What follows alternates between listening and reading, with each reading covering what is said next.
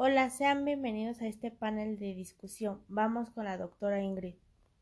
El maltrato a la mujer es cuando el hombre piensa que la mujer, al tener amigos o conocer a alguien, es infiel hacia su matrimonio o relación. En estos casos se da porque el acosador empieza a chantajearla y preguntarle con quién sale, a qué horas llega y si siempre va sola. A tal grado de llegar a golpes o también la muerte.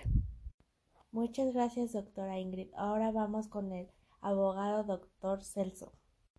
En casos como estos, sugiero que la persona que recibe el maltrato pueda alzar una demanda hacia su golpeador, para que ya no reciba el trato de golpes, amenazas y pueda vivir en paz, tanto estando sanamente mental como estando en paz con ella misma.